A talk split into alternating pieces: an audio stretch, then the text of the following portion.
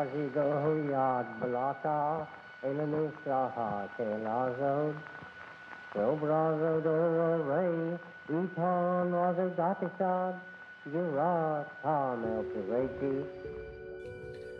Saudações fraternais, filhos de Sofia. Diretamente dos Aeons Primordiais, iniciamos um novo episódio do podcast do projeto Sabedoria Arcana, que visa trazer um pouco do conhecimento arcano para vocês, via livros e este podcast. Aproveitamos para convidá-la a conhecer nosso site www.sabedoriaarcana.com.br, onde vocês irão ter mais informações sobre nossos livros, podcasts e outras coisas mais. No episódio de hoje, conto mais uma vez com a presença do meu querido irmão Adílio Jorge Marques. Oi, Lincoln. Olá a todos os ouvintes, todas as ouvintes. Prazer estar aqui de novo fazendo mais um bate-papo, né, que é o que a gente faz, uma conversa sobre esse nosso mundo de estudos. E essa vez, né, a gente vai fazer um bate-papo muito especial sobre uma figura que é de suma importância no, no, no mundo ocultista, que é o Papus, o Gerard Encossi. O Papus é uma figura importante que a gente escolheu para poder coroar, inclusive, outras gravações que nós já fizemos. Por exemplo, a questão do martinismo, por exemplo, do gnosticismo, etc. É, ele se torna um, um representante muito, muito importante de todas essas tradições iniciáticas, eles se convergem nessa figura que se tornou é, um, uma figura central do, do ocultismo, não só na França, mas mundial. Ele, embora ele tenha nascido na Espanha, na cidade de La Coruña, em 1865, o pai era francês e a mãe espanhola. E aí a gente começa hoje né, falando um pouquinho sobre quem foi essa personalidade importante aí do Papos. Então, é...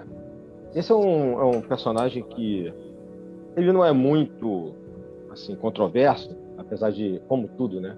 Ainda mais no mundo da, da história das religiões, do ocultismo, sempre tem, sempre existem questionamentos. O, o, o médico francês, né, como já foi apresentado aqui, que a gente conhece como Papus, e é assim que se pronuncia em português mesmo, em francês seria Papus, né, e não Papi, como algumas pessoas falam, não é essa a pronúncia. É, mas vamos tratar aqui como Papus mesmo, né, portuguesando que ser permitido. Ele, desde cedo, se interessa pelo, pelo ocultismo, a partir do momento que ele começa a questionar, é, ainda na faculdade, a materialidade da criação e da própria ciência. A gente tem que lembrar que a gente está falando de uma pessoa que nasce em 1865, vai crescer é, pegando aquele final lá do, do século XIX, na efervescência da tecnologia, somente de Paris, ele vai pegar a Belle Époque, que não deixa de ser um fruto desse momento de equilíbrio ali na França, é, de um certo desenvolvimento da medicina, da tecnologia, da própria física, das ciências como um todo. Isso, de uma certa maneira, vai levar a um certo, é, por um lado, a um certo ceticismo em relação às questões religiosas e espiritualistas.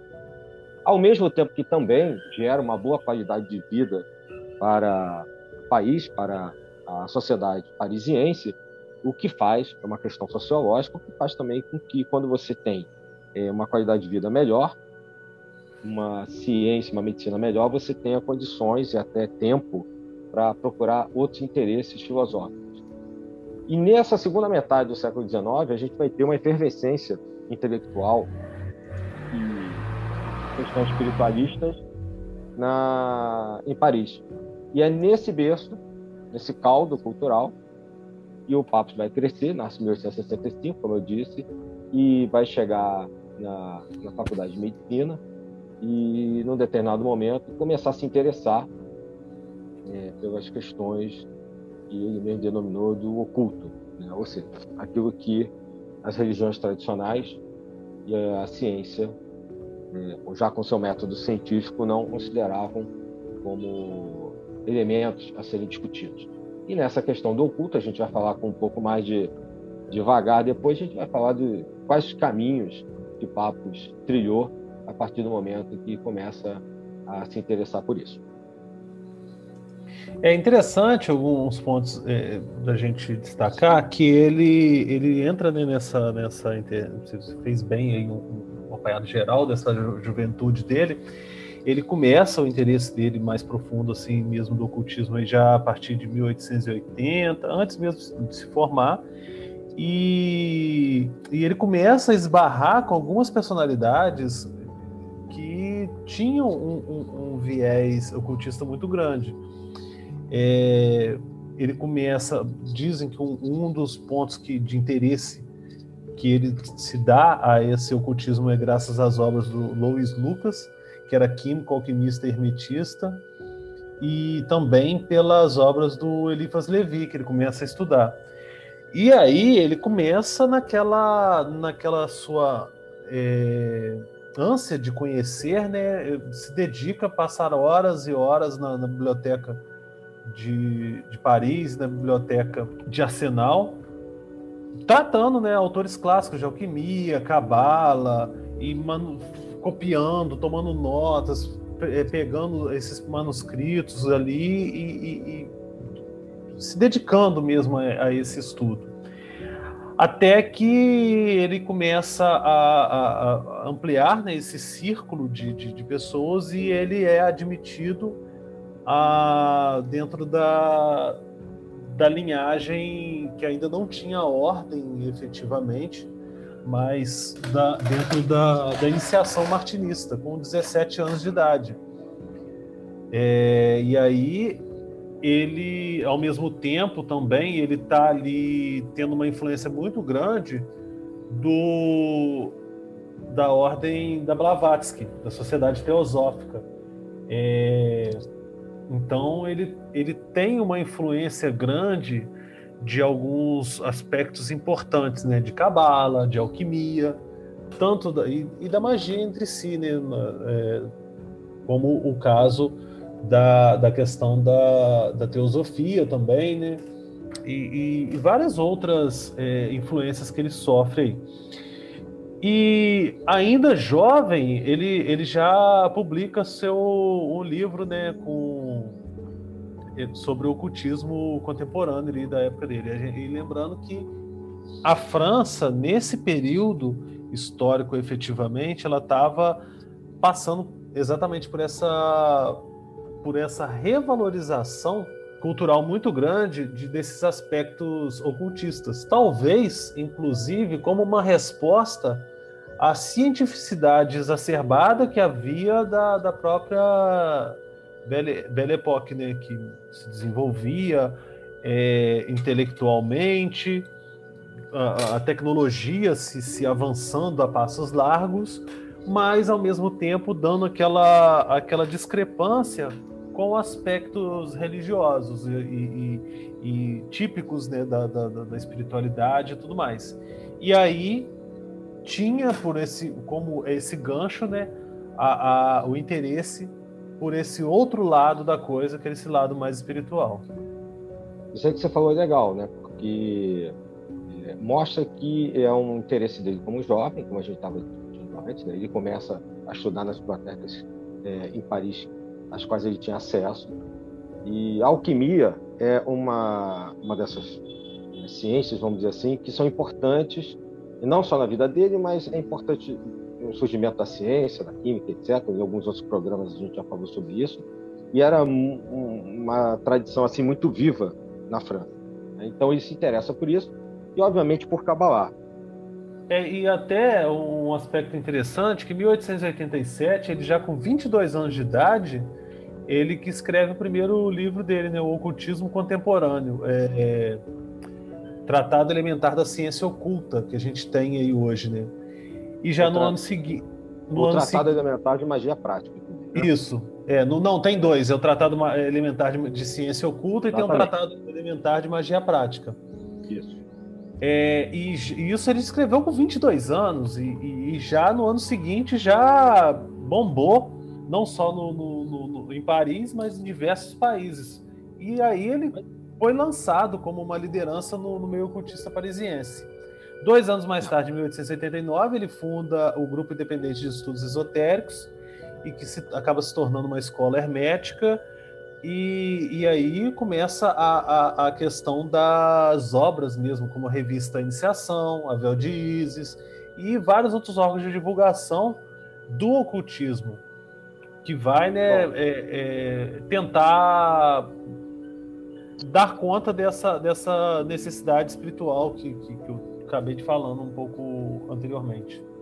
É, eu queria complementar ainda, porque a questão da. Essa, você está falando das obras, que vão refletir o que eu estava falando antes da alquimia na Kabbalah, pega um pouco de uma crítica que fazem é, no ABC do Ocultismo, né, que é uma dessas obras, né, e na magia, o Tratado Elementar de Magia Prática, que é isso que eu queria falar. É, ah, ele está tratando de coisas que o Levi já tratou de uma forma mais simples, etc. O, o Papa ele tem o objetivo de ser mais didático. Isso é uma leitura que tem que se ter na cabeça. O Eliphas Levi não necessariamente. É um nome até o, o Eliphas, acho que um dia a gente conseguindo fazer um programa sobre ele vai ser legal. Mas é, a gente sabe que a obra do, do Levi ela tem uma certa densidade. Não são tantas obras como no caso do Papo. O, o Papo foi conhecido como Balzac do ocultismo porque ele deixou muitas, muitos artigos, livros, cadernos, mais de 160 obras. E o objetivo dele era mesmo divulgar, é, facilitar o acesso. Ele, é como se ele estivesse pegando, é, por exemplo, Levi né, é, e outros da antiguidade, como por exemplo o Agripa, né, e botando de uma maneira mais prática, didática, né? ou talvez mais didática é a palavra correta, né, mais acessível. E era o que eu ia falar acessível não só aos seus contemporâneos, mas já pensando no futuro. Então, quando ele usa o nome Tratado Elementar de Magia Prática, né, que é um nome menos contundente né, do que aquele do Levi para dogma e ritual de alta magia, é porque realmente ele está pegando é, o início do trabalho. No outro livro, né, o ABC do Ocultismo, nós comentamos aqui, a mesma coisa. Ele entende que é necessário é, dar as bases de forma correta e didática e sem pegadinhas, como acontece no caso do Levi, onde algumas coisas estão trocadas ou faltando de propósito. Nós também já comentamos isso no outro programa, é, de pessoas, isso é conhecido para quem estuda história da magia, pessoas que pegaram é, rituais diretamente dos livros do Levi não deu, não deu certo, às vezes deu até errado, tudo de causar problemas. Não é o caso dos trabalhos do Papa. E isso é, em grande parte, devido à formação que ele tem quando ele começa, como você colocou aí, lá no interesse ocultista dele, né? quando ele tem, considera né, como um dos seus iniciadores o Marquês Santives Dalveg. Esse é um personagem também interessante, um pouco falado. É, existe uma obra dele em português, que eu acho que está esgotada, que é Santives Alveg, a Sinarquia, o Arqueômetro e a Chave do Oriente, da extinta Gnosis, editora Gnosis. Eu, eu acho que ele foi reeditado por outra editora. Pode ser, eu desconheço. Pode ser. Se, se você souber depois colocar aqui, porque é, se for até o mesmo livro, acho que é o único que tem em português, não tem muita coisa. Foi sobre... pela Madras. Madras, né? É, é o, a Madras tinha lançado o arqueômetro também. É, o arqueômetro. É. é. Uma primeira edição que eu tenho muitos senões por causa da tradução e depois parece que, me parece, eu não conferi, tinha uma outra edição posterior melhorada. E o Santives é importante no mundo místico ocultista francês. E é importante para entender bases conceituais do martinismo, como a questão da sinarquia, por exemplo, né, que não, é o caso a gente discutir hoje aqui. É, e esse é um pensador que influencia o. Né, óbvio, a gente vai falar do. Eu tenho que mencionar aqui o mestre Felipe de Lyon, que seria uma espécie de, de influenciador pessoal, assim, talvez menos teórico e mais prático. É um, um mestre direto dele, né? É discípulo. Ele considera como mestre espiritual dele. Exatamente. É como se o outro fosse um, uma espécie de iniciador mesmo no assunto, na temática, né? no, no caminho ocultista. É, e que de uma certa maneira o Sandy de já herda de, do Fábio Dolivier, que é um personagem importante também ali naquele meio, é, questões importantes de documentação de iniciações, e o Felipe de Lyon como mestre espiritual. E ele reúne esses documentos e vai estudar também a Kabbalah e etc. E o próprio livro dele, que trata sobre é, a Kabbalah, é, que eu até tenho uma edição aqui da Arcanum, não sei se também é da Martins Fontes, que eu acho que, não, não sei, me parece que também não não está sendo mais editado, mas fica como sugestão, não deixa de ser uma tentativa de tornar, primeiro, mais simples esse estudo que é complexo. Segundo, amarrar com outros trabalhos espirituais dele, como, por exemplo, o que ele chama de magia prática nos livros que eu já mencionei, e para quem for estudar o tarô no livro que ele escreve, que é importante, e, e desenvolve um baralho interessantíssimo, que é o tarô dos boêmios. Alguns traduzem, na minha opinião, de maneira confusa como o tarô de ciganos, eu não concordo, mas o tarô dos boêmios. Então, quando ele vai escrevendo os livros, para terminar essa parte do didatismo do papo, ele vai tentando amarrar as temáticas. E são temáticas que ele trabalha nas organizações com, com as, as, quais ele se desenvolve, é, se envolve e cria, como no caso da Ordem Martinista, a primeira Ordem Martinista, é, ou que simplesmente ele tem contato e, e, estuda e sistematiza e tenta colocar de uma maneira um pouco mais é, fácil, acessível como você também colocou aí. Então, eu queria só fazer essas observações, né, porque é, vai um pouco de encontro à crítica que eu já escutei sobre o Papos, que eu basicamente não concordo pelo que eu acabei de explicar aqui, mas é uma opinião minha.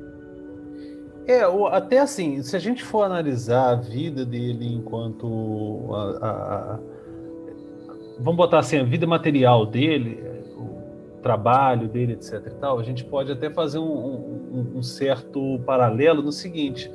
É, e alguns pontos que eu acho interessante a gente chamar a atenção aí. Primeiro, o nome Papos vem do Nuctameron, de Apolônio de Tiana, que ele lê e escolhe né, o anjo da, da, Eu não lembro de qual hora exata que é, mas é um dos anjos da, das horas, do Nuctameron. O anjo da medicina, e, o gênio da, da medicina, medicina, isso, isso o anjo da medicina, porque ele era médico, ele forma médico em 1894, a tese Isso. dele é Anatomia Filosófica e suas divisões, e o interessante é que ele também ele, ele foi muito, muito elogiado no meio acadêmico, e ele faz meio que uma versão moderna do Paracelso, viajando por vários países da Europa, estudando medicina, não só a medicina oficial, mas aqueles métodos e procedimentos médicos que não eram tradicionais e desconhecidos, como, por exemplo, alopatia, homeopatia, hipnose, e inclusive até pela ele, ele adota o, o mestre Felipe enquanto o seu mestre espiritual, porque o mestre Felipe tinha um, um em Lyon um centro de, de, de atendimento que faria, fazia curas milagrosas. Ao toque, ele Por fazia. isso que ele era o taumaturgo, né? Exatamente. Ele tinha alcunha. A, a alcunha dele de taumaturgo da, da, do, povo era por conta disso.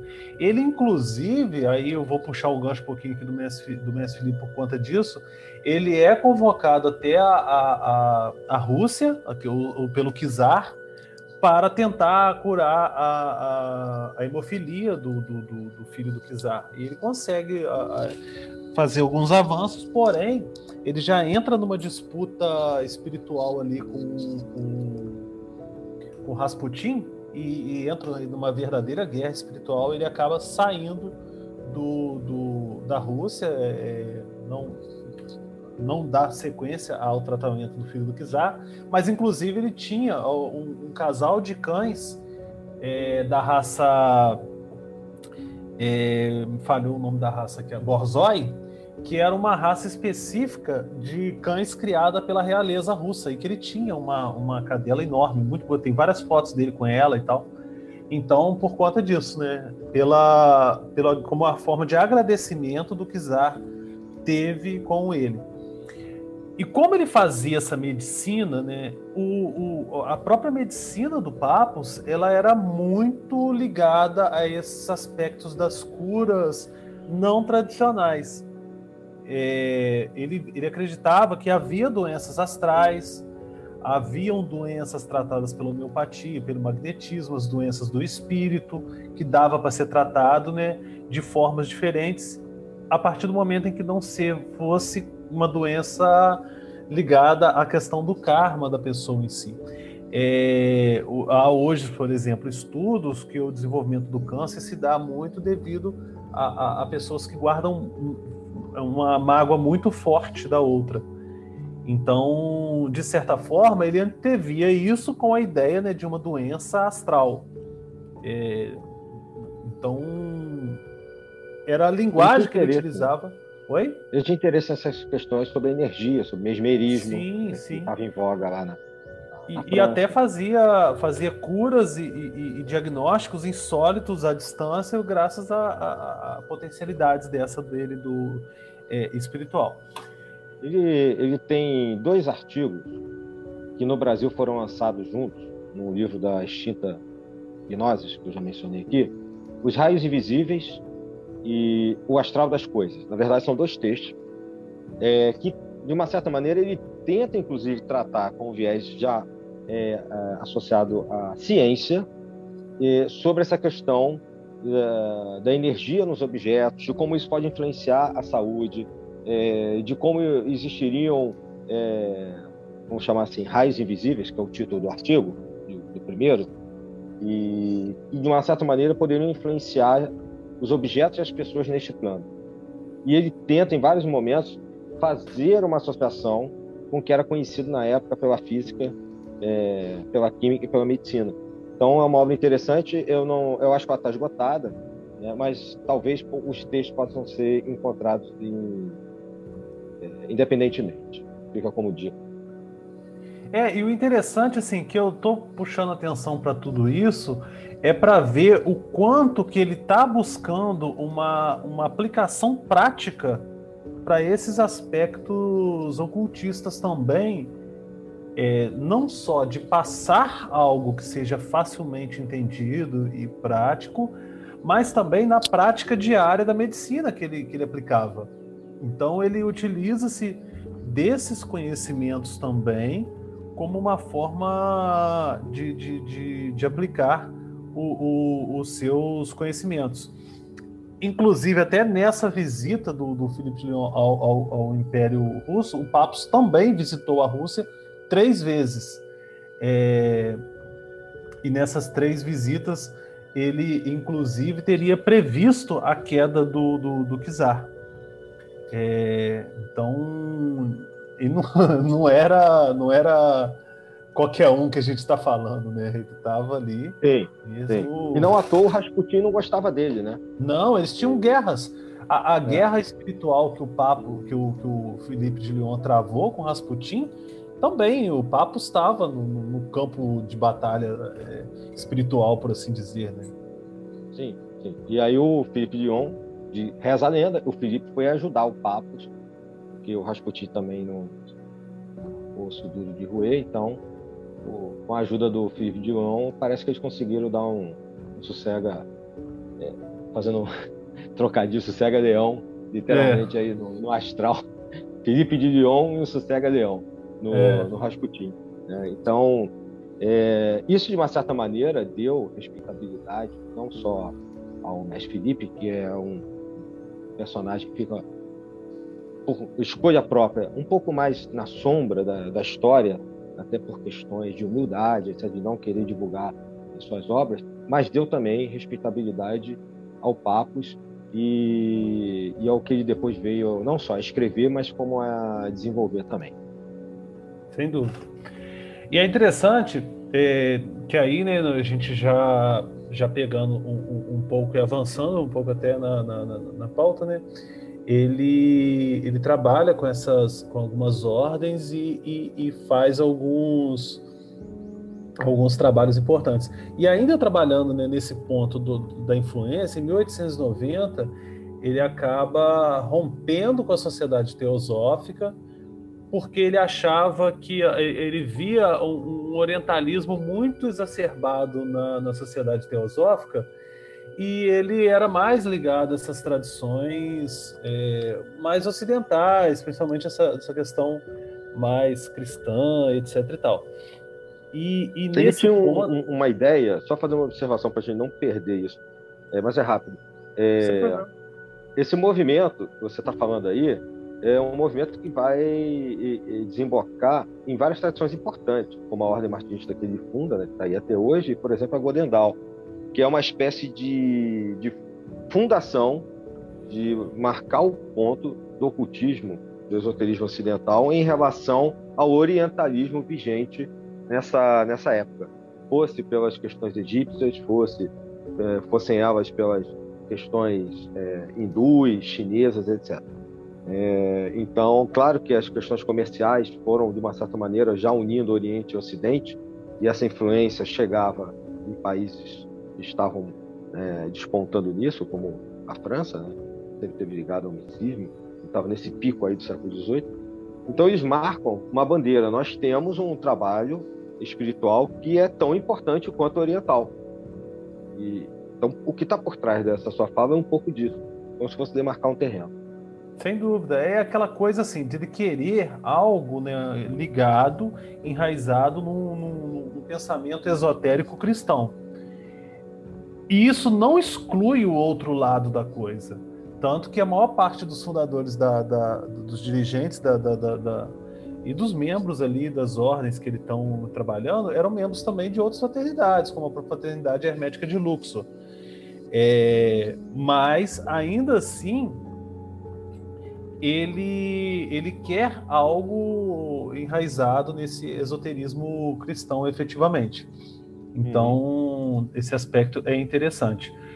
É, e aí ele está trabalhando, né? Esse, e a gente quando quem, quem, aprofundar no estudo dentro do martinismo, etc., vai perceber o quanto de influência é, alquímica, por exemplo, tem dentro disso, é, influências também né, de, de toda essa vivência que ele estava passando. É, sem dúvida o, é nesse momento que vão começar, a gente vai começar a, a perceber que ele recebe essas influências e o que é legal nele, na minha opinião, é que ele recebe tudo isso, faz um trabalho, um amálgama e devolve isso para o mundo. Então, como a gente já mencionou aqui algumas obras, essas tradições com as quais ele vai se envolver são várias. Em 1988, ainda nesses anos 80, é, ele vai se juntar com outros é, personagens importantes daquele métier francês aí do ocultismo, como Oswald Wirth, por exemplo, para fazer o AKRC, Ordem Cabalística da, da Rosa Cruz, que teve uma proeminência ali também. E na época estava associada, a, acabou associada à Ordem Martinista, que tem também uma importância muito grande, por ser a primeira organização enquanto ordem martinista, com uma grande influência maçônica, que que é um capítulo também um pouco à parte da vida dele, tá? em que e, e a ordem martinista tem, tinha uma iniciação, um conjunto de estudos que ele sistematiza, não só dividido em três graus, como as ordens tradicionais faziam, é, e na última, né, o fechamento é que realmente tinha a, iniciação que deveria ser dada, é, o martinismo é isso. É, e, de uma certa maneira, a maçonaria tradicional é a mesma coisa, um terceiro grau, né, quando você atinge um determinado, entre aspas, mestrado. Né? E, e, essas organizações todas, não só as que, as que deram influência a ele, como você falou aí da, da Sociedade Teosófica, mas as que ele funda, vão ser a base daquilo que a gente vai viver no século XX, que foi, foi, a, foi o solo fértil porque a gente tem até hoje, no século XXI. Então, o que a gente conhece de martinismo, o, o Mensch ele consegue é, ter uma certa entrada na maçonaria, ele tem uma certa dificuldade para entrar na maçonaria, até por ele ser muito questionado na época pelos tipos de trabalho que ele fazia, e que no final das contas não, não eram trabalhos diferentes de vários outros nomes que a gente já citou aqui hoje, né? mas pelo momento, inclusive político, da maçonaria ali na, no final do século XIX, mesmo Jair tem uma certa visibilidade também com, com papos. E isso, de uma certa maneira, vai depois refletir, acho que você vai também colocar aí, né? O, famoso encontro de 1908, o encontro internacional. É, sem dúvida. E até interessante a gente, para a gente até conseguir enumerar melhor essas, essas historicamente essa, essas passagens da vida dele, é, eu estou aqui mais ou menos com algumas organizações iniciáticas que ele se afiliou, né? Por exemplo, a Sociedade Teosófica foi em 1887. A OKRC, a Ordem Cabalística da Rosa Cruz, foi em 1888. Em 1892, ele se ligou à Igreja Gnóstica da França, do Jules Doinel. Depois ele até se tornou um dos três grandes representantes dela e, inclusive, a Igreja Gnóstica se tornou é, escolhida por ele como a igreja oficial da ordem martinista do, do período. Em 1895 ele entrou na Golden Dawn, no rito de é, Swedenborg na franco-maçonaria em 1901 e chegou até a grande mestre do rito e dentro do posteriormente né, no rito Memphis Mizraim em 1908 e também a OTO, a Ordem do Templos Orientes todas essas tradições perpassaram sua, sua vida.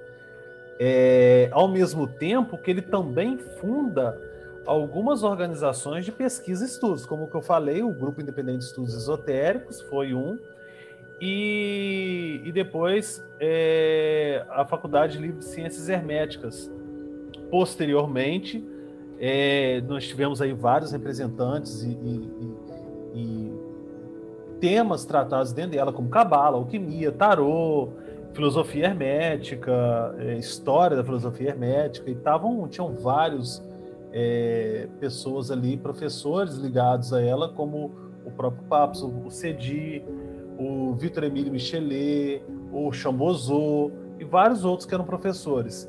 E dentro da seção de alquimia, posteriormente originou-se a Sociedade Alquímica da França, então, a gente, a, a, gente vê o impacto do, do, do pensamento dele, não só na, no, no, ocultismo, mas até na, na produção intelectual do, do, período também, né? Muito grande. Sim. É, isso tudo, ele tendo influência, isso tudo, recebendo também essas influências, é que ele organiza aquela convenção espiritualista internacional em Paris, no ano de 1908, que reúne algumas dezenas de ocultistas e representantes de organizações, como algumas dessas que você mencionou, dentre outras, e que é um marco importante é, para estruturação e expansão do misticismo do ocultismo na Europa a partir da França, antes da Primeira Guerra Mundial, história em 1914. E, é a... claro. Essa, essa conferência. Falar que Fala, não, fala aí. Não, só falar a data da conferência mesmo, que foi ocorrida em 24 de junho de 1908. A gente hoje está gravando no dia 22, daqui a dois dias. É, ele escolheu o dia de São João, não à toa, né? Ligado a, a marcando ali o solstício de verão para eles na Europa. E nessa, nesse encontro internacional, é importante é, lembrar que vários de importantes representantes das organizações, como você também já colocou, né, é, estavam lá estavam é, os seus paramentos, inclusive. Existe uma foto emblemática que tem na internet de uma mesa com vários ocultistas atrás, o Papa está no meio, e, e né, a gente percebe, inclusive, que na plateia, pelo ângulo da foto, foi tirado de um ponto mais alto da plateia para a mesa, no, talvez fosse um teatro, alguma coisa, é, vários ali na frente várias mulheres, pau dos, dos chapéus, gente vê o quão democrático foi para a época, dentro do espírito ainda da Belle francesa, é, esse encontro. Foi público e mulheres participavam, e pessoas que tivessem é, condição de assistir. Outro ponto importante, que isso, de uma certa maneira, não deixa de ser a semente da ideia da Fudosi lá nos anos 30, é, a, o famo, a famosa Federação é, de ordens iniciáticas e também se popularizou pela, por causa da participação da Mork né, e do Spencer Hills, e, e na qual várias ordens se, se encontraram, troca, é, seus representantes foram trocar ideias, informações, iniciações também. Fazendo um parente, isso era muito comum.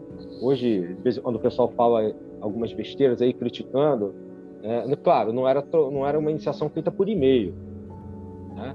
mas às vezes se dava um, a representação de um legado no país, de uma determinada organização, a partir do momento que ele recebia essa autorização que era dada é, iniciaticamente, presencialmente. E, e a FUDOSI é importante no sentido também de seguinte, é, vamos lembrar que nos anos 30 já havia ocorrido a Primeira Guerra Mundial, foi uma catástrofe para a Europa, inclusive para as ordens, essas mesmas que nós estamos mencionando aqui. Tá? Meio que, de uma certa maneira, talvez até prevendo pelo caminhar político né, do, dos anos 30, é, esses encontros servem para trocar iniciações e conhecimentos, no sentido de manter os conhecimentos vivos. Não à toa, ainda no final dos anos 30 e 39, vem a Segunda Guerra Mundial com o horror do nazismo. É, com tudo isso que, infelizmente, parece que de vez em quando é, teima em ressurgir das trevas, como infelizmente também, repito, hoje a gente acaba assistindo em alguns lugares, alguns grupetos por aí. Mas aí, voltando é, ao que a gente está falando, esses encontros, é, este de 1908 e a Fudosi com algumas reuniões nos anos 30, é, foram momentos muito importantes para que é, determinadas tradições não morressem é, na França, em especial na França ocupada, que foi depois, na Europa como um todo. E não à toa foram parar, por exemplo, é, nos Estados Unidos, onde o impacto da Segunda Guerra, e mesmo da Primeira, né, foi muito menor.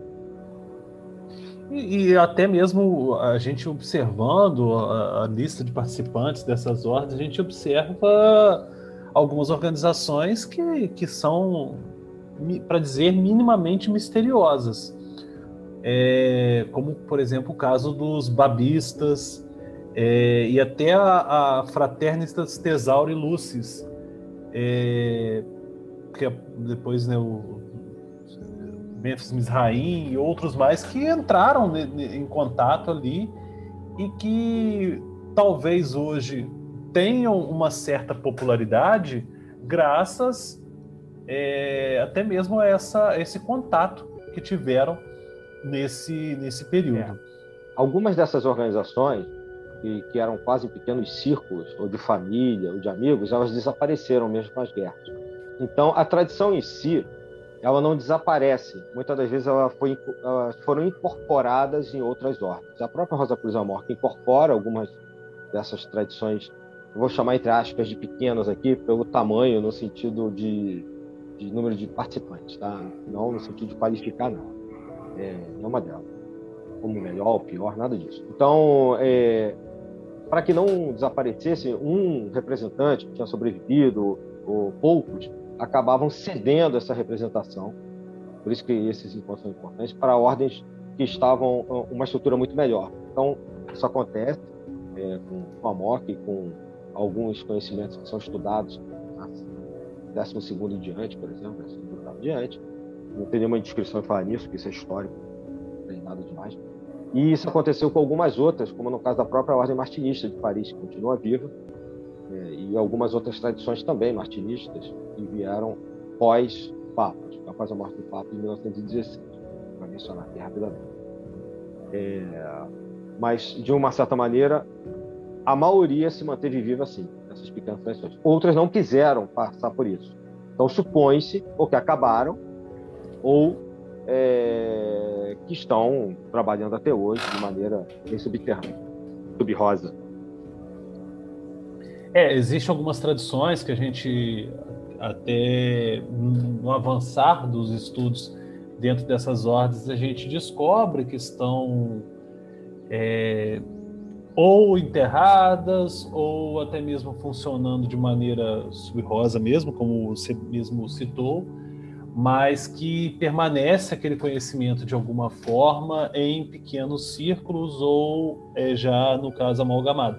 Inclusive, é, você citando isso, é interessante notar porque na, na linhagem sucessória da iniciação martinista vinda, né, advinda lá do São Martin até o, o Papos, tem aquela, aquele ponto de interrogação ali que, inclusive, defende-se a ideia de que teria sido passado numa tentativa, é, é, inclusive para ele, né, ele até ele recebe essa iniciação martinista muito jovem, o, o Papos, numa tentativa de manter é, viva essa linhagem, essa, esse conhecimento, que até então foi uma, pra, uma tentativa de man, manter né, a, viva a chama do, do, do iniciática, que foi o caso da, da, da, da, iniciação martinista. Ele recebe com 17 anos de idade, por conta disso também, porque segundo é, segundo essa, essa essa linhagem né, de iniciação foi uma a, a, a, o, o, de acordo com a palavra do próprio, próprio Papos antes dele morrer ele diz que ele recebe a iniciação do Delage que queria transmitir a outra semente que lhe havia sido confinada, confiada e da qual não podia colher nenhum fruto e é um pobre legado constituído de duas letras e alguns pontos, resumo dessa doutrina de iniciação e da trindade que havia iluminado todas as obras do Delage. É, às vezes, a... questões mais variadas, numa época de comunicação infinitamente mais difícil que hoje, a pessoa não, sei lá, doente ou não tem para quem passar, transmite de maneira simbólica para um, um jovem a iniciação e se esse jovem depois ele tiver interesse em desenvolver aquilo, ele vai é, buscar e, e, e, o mestre sempre aparece ao buscador, como já disse o ditado. Então, certamente se confia que ele vai encontrar alguém, foi o caso do Agostinho Chabourou, Papos encontra anos depois, e esse alguém vai ajudá-lo a, a esclarecer essa iniciação e é simples mesmo. Grandes iniciações são simples, então não precisa de grandes templos e, grandes coisas. São Martão já falava isso. E ele vai desenvolver, vai acabar é, não só reconhecendo esse contato iniciático, mas também o contexto teórico que está por trás, que é o que o Chabozot faz quando eles se encontram. É, muita gente diz que o Chabozot é, reinicia ou reconhece fatos, pode ser, de uma certa maneira, se ele já tinha iniciação, o Chabozot é, confiou, que era contemporâneo, é um personagem importante, é, confiou e, e eles trocaram essas iniciações. Isso é a base do que a gente vai, a partir de 1888, 89, entender é, como os caras que reúnem outros pensadores e fundam o Supremo Conselho da Ordem Martinista, que é, como eu já mencionei antes, a primeira ordem martinista no sentido de estruturação em graus, em ordem, da linhagem martinista. Ao que se aceitem questões históricas, existe a suspeita que talvez o próprio São Martin tivesse criado uma ordem, é, é, que existisse um rito maçônico chamado rito martinista. Esse rito martinista ele consta de algumas enciclopédias é, maçônicas antigas, é, mas é um rito aparentemente extinto e que de uma certa maneira é, maçoniza bastante o pensamento martinista. A ordem martinista, por mais que tenha tido uma influência maçônica, não transforma o martinismo em, em mais um rito da maçonaria. É uma ordem independente. A gente entende até essa questão da, da, da, da maçonarização do martinismo, por assim dizer, né? porque o, o Samartin ele teve como, como mestre o, o Martinez de Pasquali, que tinha o seu trabalho como um, um trabalho maçônico mais avançado, que era o martinezismo, o, o, o, e, e, aí, a partir dele, né, que, que vai dar o fruto do martinismo e do rito escocês retificado posteriormente. Mas é importante, é interessante esse aspecto que você é, comentou, que em sua origem, o martinismo, lá com Louis Claude Saint-Martin, ele não tinha ligação eh, direta com a maçonaria, ele era uma ordem independente. As, as iniciações é, de Saint Martin vai ter suas correntes de disseminação, passando pela Rússia, e outras permanecendo na, na, na, na França, por exemplo. E, e dessa, dessa sequência iniciática, é, quando chega né, no, no, no, Papos e no Chambozô, eles reorganizam essa, essa iniciação para que não fosse dada assim de bate-pronto e, e que pudesse dar condições daquela pessoa é, ter um conhecimento básico para, para receber aquela, aquela iniciação. E aí é nesse sentido que eles criam a ordem martinista. É, é, e posteriormente dela vão se surgindo outras estruturas é, de ordens martinistas que, que seguem essa mesma estruturação. É, aproveitando até esse momento, dá para a gente falar um pouco sobre essa questão do, dessa linhagem que vem lá de São Martin até o, o, o próprio Papos.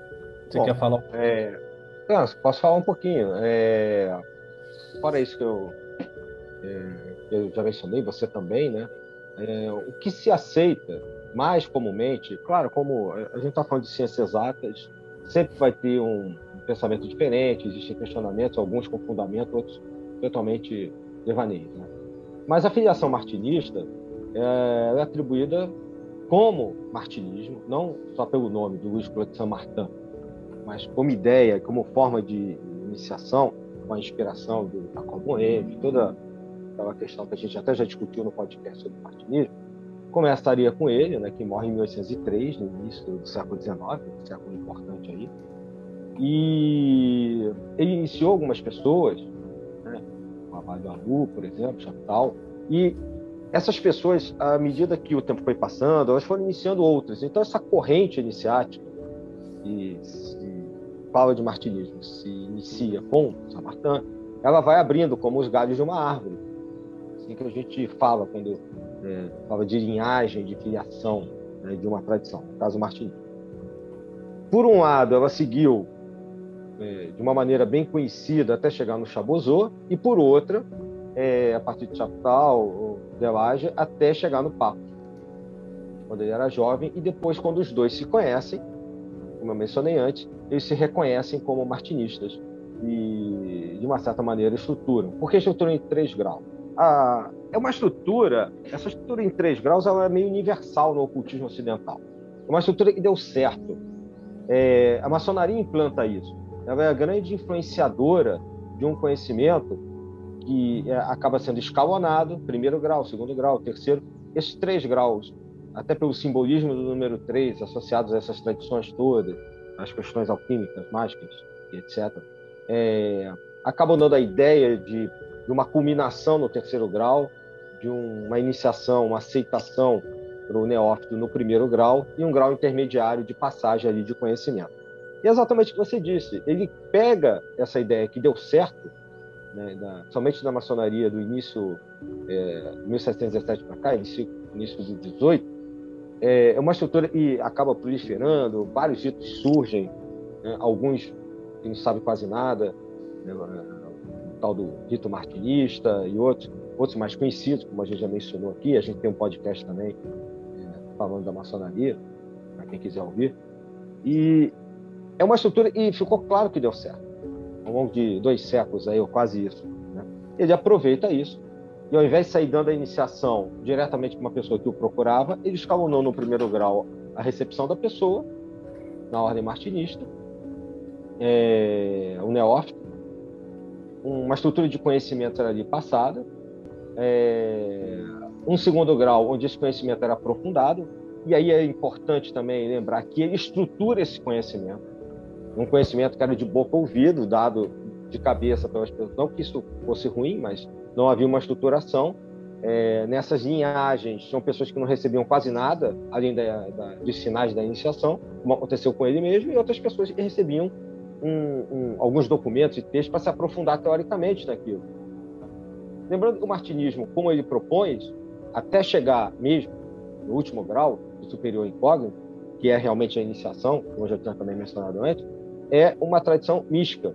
Ele, é, apesar de ele trabalhar com o ocultismo, ele cria uma organização que está separada da magia prática, ou seja, ele tenta respeitar aquilo que o Martin coloca nas cartas dele como um trabalho interno, cardíaco, né, a via cardíaca, via do coração, que prescinde, abre mão da parafernália, também uma palavra usada aqui no, no sentido de muita coisa, não depreciativa, uma parafernália é, é, de vários objetos exteriores a você e que é, seriam imprescindíveis para o seu contato com o divino, com Deus. E, então, o martinismo, com isso, ele vai é, instituir uma, uma forma de contato direto, místico, né, como os grandes místicos até da, da tradição cristã é, já tinham deixado, já tinham deixado para a história legado. Então, ele organiza isso, Papos, no, no momento, como a gente já colocou no aquela, aquele caldo científico e cultural do final do século XIX, e as pessoas são aceitas ali, como já eram, né, passaram a ser também na Gorendal, na maçonaria e, e outras organizações. Claro que a ordem martinista, por ser uma ordem que, que era pequena, né, em Paris, mas que ganha notoriedade, e provavelmente é o, o projeto do Papos, junto com a revista de iniciação que mais deu certo, ficou para a posteridade, né? somente no caso da Ordem Martinista, mais que a revista até. É, é claro que não, é, é, isso inspira outras pequenas organizações. Né?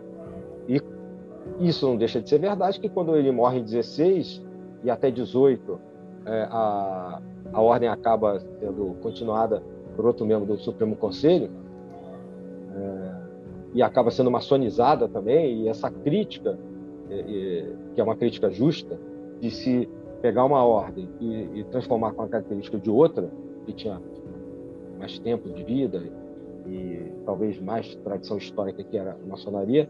Claro que isso não, não excluindo mulheres, inclusive, e só aceitando mações, claro que isso não era justo e acabou levando às divisões martinistas que acontecem entre a partir de 1918 e 1920, com o final da Primeira Guerra Mundial também se facilita. E elas são divisões que também ordens são às vezes pequenas. E isso vai de encontro que a gente já falou antes, né? porque existem pequenas tradições que depois, com o passar das décadas, nem continuaram e acabaram absorvidas por outras ordens maiores. É só um aspecto que eu queria ressaltar, até nisso que você falou, e complementando essas informações, é que de, o, o, o Papos alegava ter, a, já, isso já desde 1891, é, alegava ter posse dos documentos originais do Martinez de Pasquali, que, que dava né, o martinesismo, por exemplo, mas ainda assim a ordem martinista ele segue sem toda essa esse aspecto mais teúrgico de todos, aquela ritualística rebuscada, cheio de coisa, etc. E tal. Ele trabalha mais nesse aspecto místico mesmo do dentro da ordem martinista. E aí nós vamos, né, avançamos um pouco mais sobre essa questão da, da, das obras dele, né, dos livros que ele nos lega, que foram vários, mais de cento e, 150 livros, além de revista, artigo e tudo mais. E é uma bibliografia muito extensa de, de livros, alguns traduzidos português, alguns não. E aí eu deixo para você falar um pouquinho sobre essa questão dos livros dele e tudo mais. Né? Não, tranquilo. Dentro do que eu estava falando agora há pouco, né, tem um, um, um texto dele que foi publicado em formato de livro, de uma maneira um pouco mais espúria, mas tem PDF para quem quiser entender. Um texto atribuído ao Papa sobre é, o seguinte: o título é Martinesismo, Guilhermosismo, Martinismo e Franco-Maçonaria. Nesse livro, cujo título trata de quatro tradições, ele está justamente mostrando as diferenças e as separações entre o martinismo, que ele está praticando, desenvolvendo a ordem martinista, o martinesismo, que são esses documentos que ele alegou é, ter, mas que é a ordem né, do Martinez Pasquali. A gente tem um podcast sobre ele também, muito bom, para quem quiser. É, o Villermosismo, que é o Jean-Baptiste Villermoz, um colega, um contemporâneo de Saint-Martin, que o seu principal legado, sua principal história é o rito escocês retificado, um rito importante, é, somente ainda no, no, ali no, no século 18, 19, é, e a franco-maçonaria como um todo. Né? Não só a maçonaria francesa, mas a maçonaria moderna após 1717. Então, já é uma forma de entender um pouco. Algumas pessoas criticam esse livro, que acham que existem algumas inconsistências históricas em relação à maçonaria, mas de uma maneira geral, acho ele bom, porque, apesar de bem resumido, ele pode esclarecer isso. A gente já falou aqui do, do Tratado Elementar de Magia Prática, né, e eu citei também o ABC do Ocultismo aí contigo, e são livros que eu recomendo como mais, de mais fácil leitura para que para que estão começando possam encarar um, um Levi, um Piob, etc. Né? Então ele vai tratar como médico que era, né? da influência planetária nos três reinos da natureza, né? na, na questão do, desses reinos na relação com o homem, uh, o que é o, o, corpo humano, o que é o plano astral, é, como os planetas influenciam nisso na telepatia, na psicometria, a relação entre o micro e o macrocosmo, né? a astrologia cabalística, por exemplo. São temas que, que estão diluídos, não, não, são de difícil acesso. Ele vai tratar um pouco de medicina hermética, né? inclusive relacionado aos dias da semana. Por quê? Você, para ser um magista, é importante que você se conheça. Você conheça o seu corpo, conheça a, como ele funciona, para que você possa trabalhar de maneira mais segura, inclusive. É um, uh, essa é uma preocupação que outros autores mais clássicos, por exemplo, não colocam, não abordam em suas obras, eles vão direto ao tópico.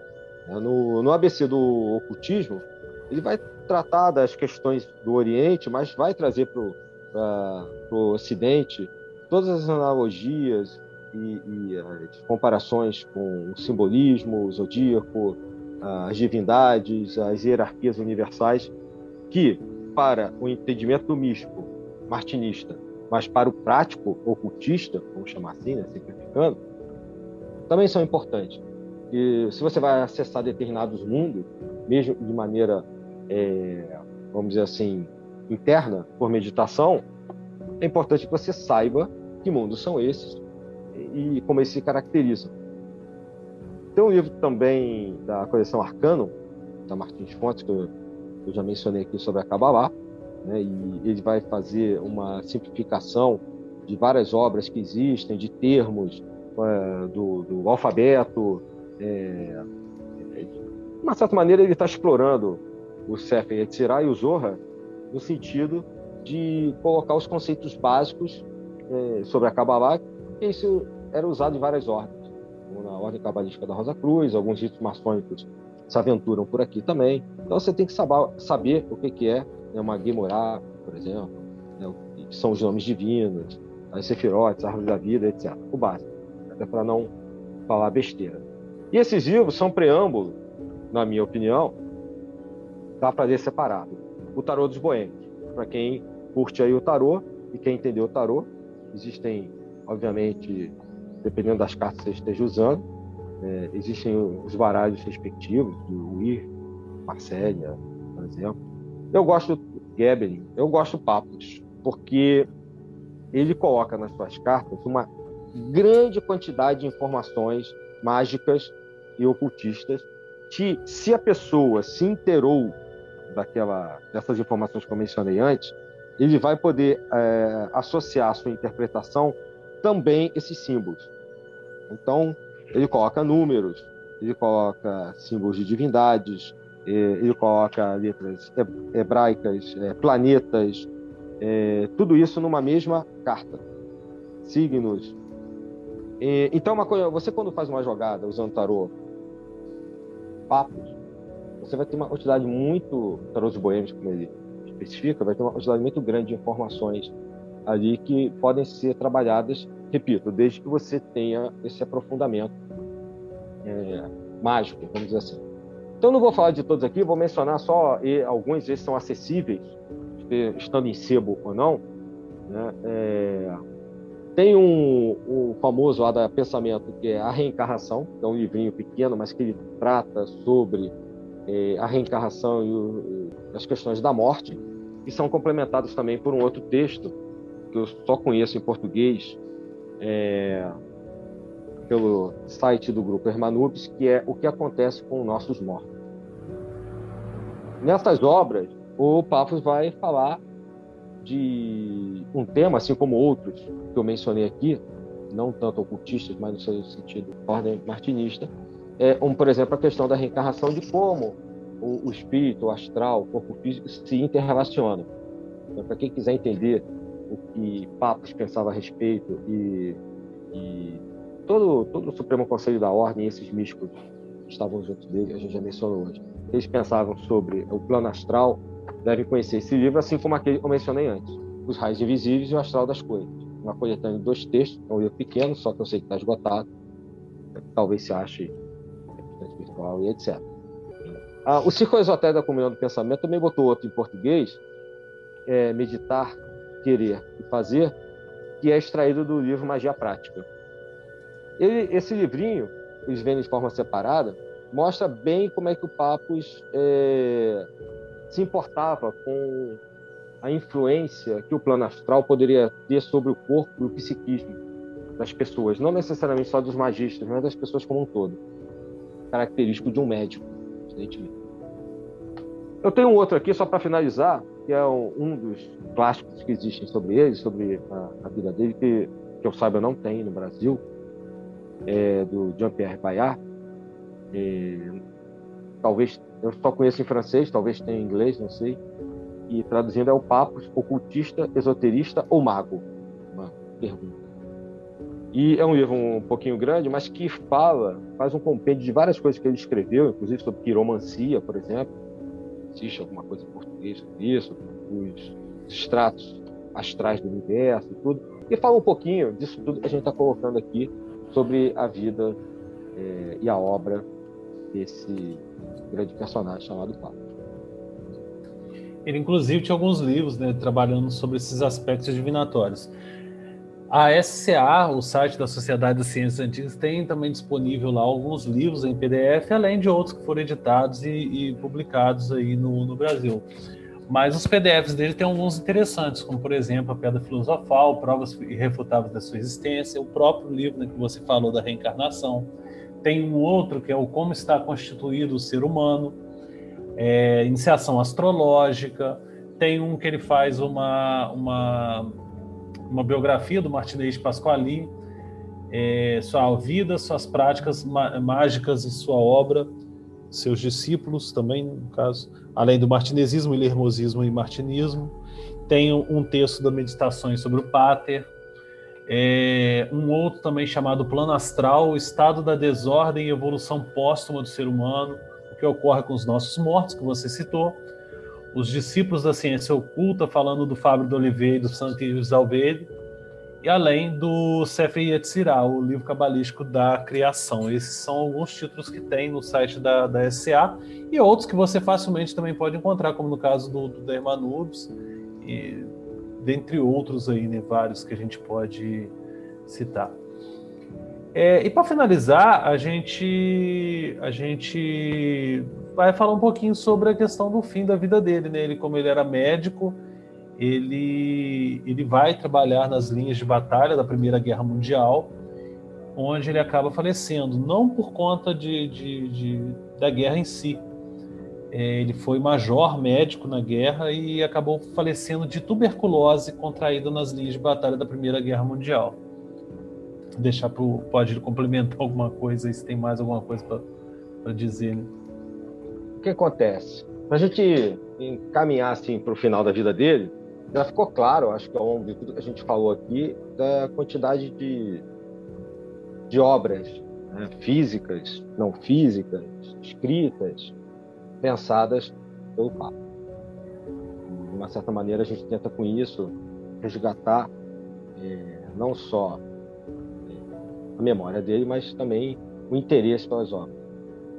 E ele, como um, um grande humanista que era, isso fica claro nessas mesmas obras, das quais a gente mencionou um pequeno extrato aqui, uma pequena quantidade, é, ele acaba se engajando na Primeira Guerra Mundial. A Primeira Guerra Mundial, a gente já falou em outros programas, tem todo o impacto nesse mundo é, místico esotérico é, da Europa, e é nesse mundo, nesse, nesse métier, que o Brasil, a América do Sul, vai beber, tanto que é que ele deixa, ele começa a emitir, enquanto responsável pela ordem martinista, várias cartas de delegação para pessoas no Egito, é, representando não só a ordem martinista, lá no Egito, no, na, na, Europa, na Rússia, é, no Brasil, na América do Sul, na Argentina, né, mas também de outras organizações com as quais ele tinha, é, digamos assim, uma parceria com a, a Ordem do Lírio da Águia, por exemplo. Né?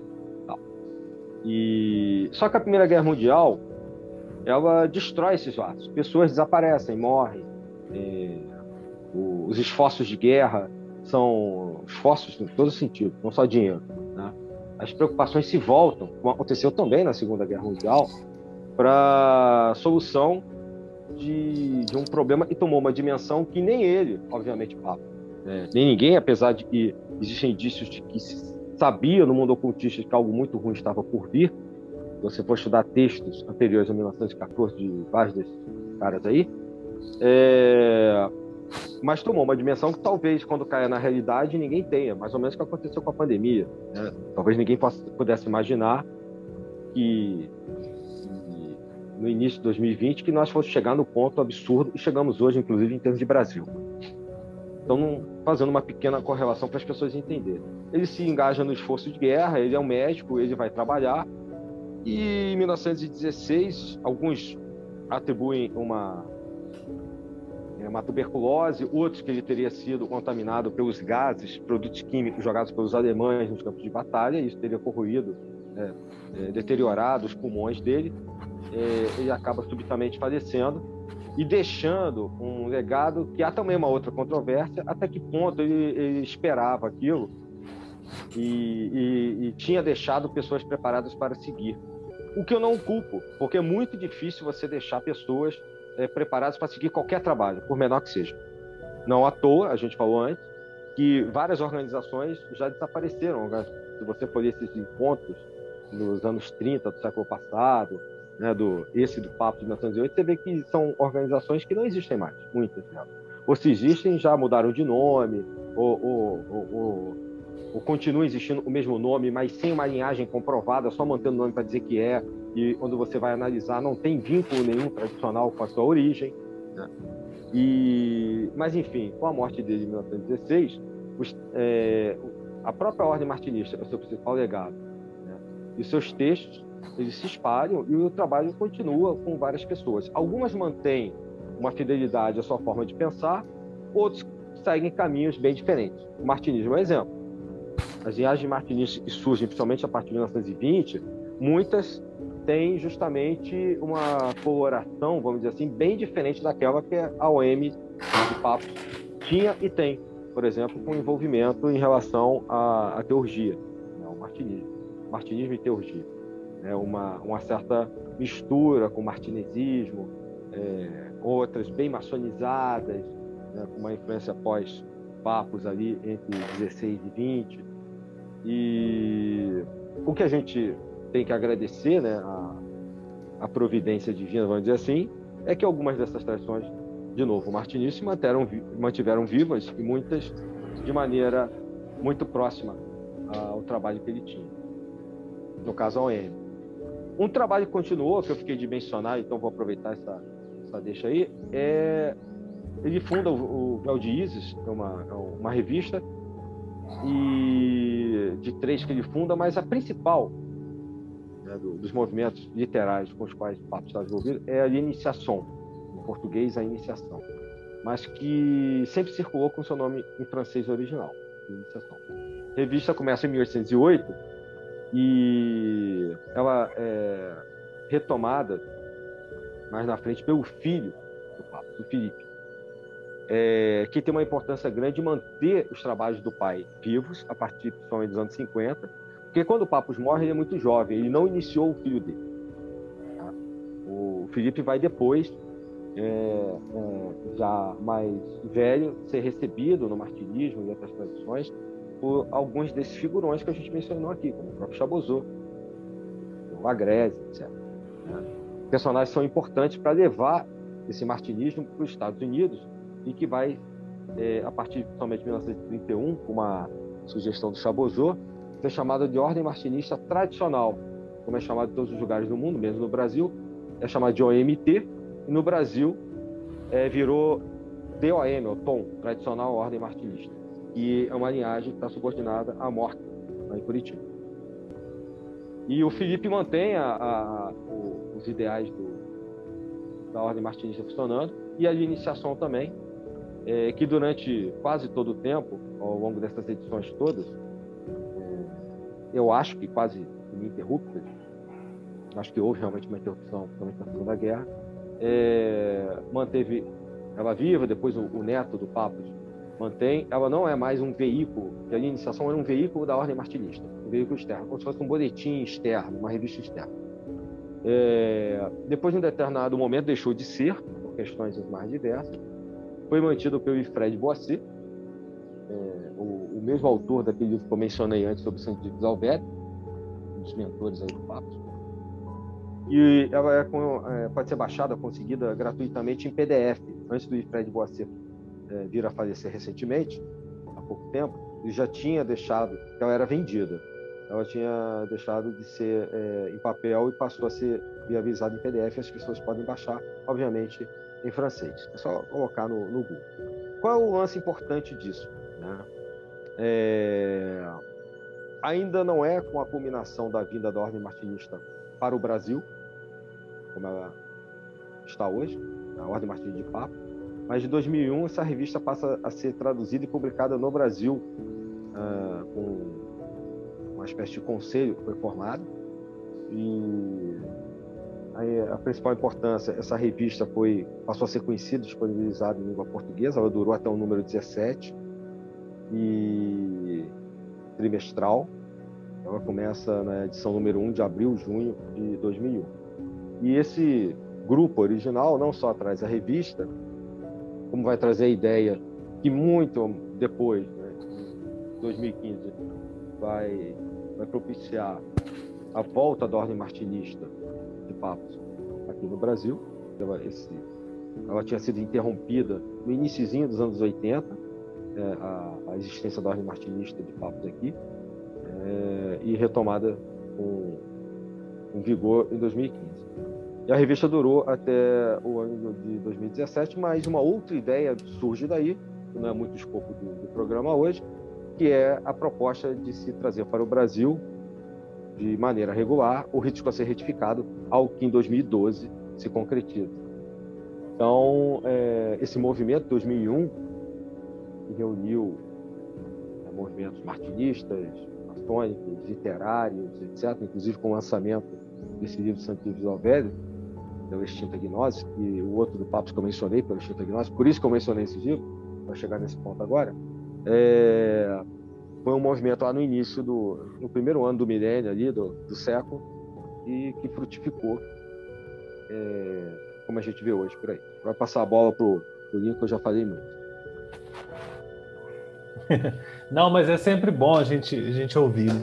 E também, assim, aproveitando dessa, dessa, esse fluxo que vem né, do, do Papos para, para as Américas e mais especificamente para o Brasil, é, relembrando também algo que a gente já falou em alguns outros programas, que o Papos ele tem, né, logo ainda em sua vida, ou alguns representantes das suas ideias aqui, como foi o caso do Dário Veloso, é, que até fundou o Instituto Neopitagórico lá em, lá no, em Curitiba, e que ele traz essa linhagem martinista para o Brasil inicialmente, e posteriormente o Papos envia de certa forma, o Sedaior como um, um emissário do, do, do, martinismo, difusão do martinismo e de, desses aspectos iniciáticos europeus, a Igreja Gnóstica também, e ele funda a Igreja Expectante na, na Argentina, é, e posteriormente vem para o Brasil também, que tem frutos aí até hoje graças a isso. Então, são também advindos todos dessa dessa fonte do, do papo. Assim. O Ari Xavier aqui. Eu acho que a gente. Vou só fazer uma. É, rapidinho aí. É, eu falei Dário o Dário Veloso, eu falo, é, falo, falo, é. Você falou do Dário Veloso e tal. Aí é, é importante, inclusive, para a questão da, do estudo do pitagorismo aqui no, no Brasil e para essa questão do, do, do martinismo. Né? Hoje, a instituição do, do Dário Veloso não tem mais nenhuma vinculação com o martinismo mesmo martinismo papuziano. Tá? Mas depois, é, de uma certa maneira, e no, no, sul do Brasil, essa linhagem vai permanecer né, ordem martinista da América do Sul, como se fosse uma linhagem sul-americana. E isso vai chegar até o Ari e Xavier, que vai ter contato com a ordem martinista de Papos né, ajudando a mantê-lo aqui no Brasil. Tanto é que em 1976, o Emílio Lorenzo, com a sua esposa, né, a Maria, eles vieram ao Rio de Janeiro, vieram ao Brasil. O Emílio, né, que foi, eu conheci, que foi quem cedeu a Ordem Martins de Papos, a primeira delegação para o Brasil, né, para a atual delegação da Ordem Martinista, em 2014 e 15 é, e eles, de uma certa maneira, é, conseguiram manter esse martinismo vivo. Só que o, o Ari morre né, em 78 é, de câncer e depois segue o, o Otto Germano Beust. Só que ele também morre em 78 né, de uma trombose cerebral. E, de uma certa maneira, esse, isso tudo acontecendo lá no, no sul do Brasil, em Santa Maria, no Rio Grande do Sul, e ainda tenta se manter a OM viva lá, a sequência da Ordem de Papos, até o início dos anos 80, quando se perde o contato com Paris. E é por isso que só depois o Emílio Lorenzo, que ficou grão-mestre né, na, na Ordem de 79 até 2017, não tenho memória, 18, à frente da, da OM, a gente chama OM, né, OM de Papo, alguns chamam OM de Paris. E aí chega no, no no momento atual. Então, eu queria só fazer essa, essa ponte, porque o martinismo no Brasil descende dessas cartas, né, dessas, é, dessas linhagens que você mencionou lá com o Papa, né, de uma certa maneira, todo o martinismo a gente tem ainda vivo, com as mesmas características, existe também muito na Argentina, no Chile, é, no Paraguai também, é, esse martinismo que é o, aquele que o Papa pensou e fundou. É exatamente, é importante ressaltar isso, porque é o é como se fosse a sucessão direta do, do, do, do pensamento e da ordem né, fundada pelo Papos. Exatamente. E assim, acho que a gente conseguiu né, dar uma dar conta aí de, um, de falar um pouquinho, introduzir aí a, o pensamento de papos aos nossos ouvintes, para despertar um pouco mais o interesse dessa figura histórica que é de suma importância para o ocultismo moderno e que nem todo mundo tem a real dimensão da importância da sua obra e, e, e da sua influência né, no ocultismo aí moderno. E aí eu passo a palavra para você fazer suas considerações finais Beleza. Então é isso. É, eu já falei bastante hoje. É, assim, o que eu queria ressaltar é o, aquilo que a gente se propôs a fazer, né? É, falar um pouquinho. É, a gente não fala um pouquinho de papos. A gente nunca quer encerrar o assunto. Vamos relembrar que a gente sempre fala, né, desde que o, o projeto da sabedoria arcana se iniciou. Né? Então, quando esse episódio aqui for ao ar, o projeto Sabedoria Arcana vai estar completando cinco anos de existência e mais ou menos três anos de podcast.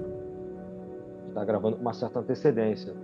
Então, tanto no projeto como um todo, né, site, livros, etc., quanto no podcast, nosso objetivo não é esgotar assunto nenhum, é apenas chamar a atenção para aqueles que estão interessados, fazer conhecer é, temas, aqueles que ouviram pouco ou nada ouviram sobre determinados assuntos, e, e divulgar aquilo que a gente acha válido que acha que possa ser de utilização né, positiva do caminho da luz para os místicos e ocultistas, sejam eles jovens ou não, atuando aqui no Brasil e no mundo, porque o nosso podcast é ouvido também fora do, do, do Brasil. Então, o Papos é um personagem que está dentro desse escopo, né? e, claro, sem dúvida, a gente já era até para ter gravado há mais tempo, e questões as mais diversas acabou acontecendo agora. E fica o convite. Né? Tem muita coisa dele, e mesmo não estando em papel, pode ser achado.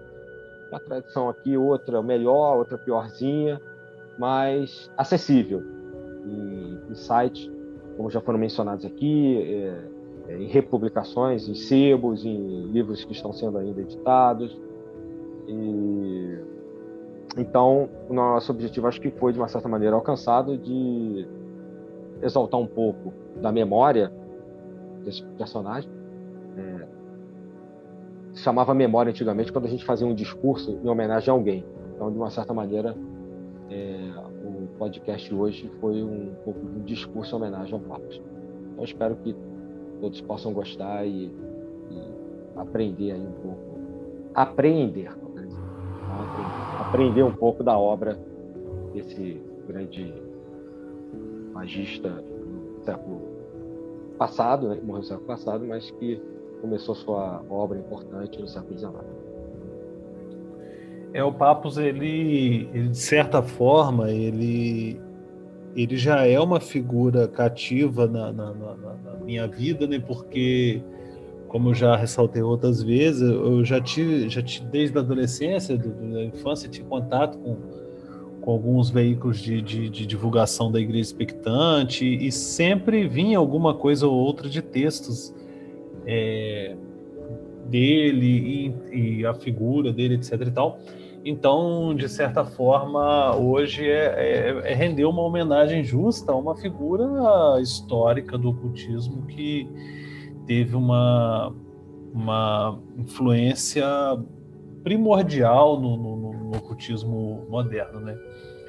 Então, assim, eu encerro né, o programa de hoje, agradecendo aos nossos ouvintes e, e convidando a todos a, a, pesquisar um pouco mais sobre a vida dele, sobre sua obra e, quem sabe, né, despertar o interesse para, para se aprofundar um pouco mais no pensamento dele.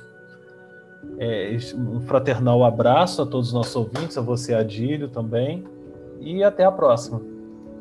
Obrigadinho. Para você também, um abraço a todos os ouvintes, até a próxima.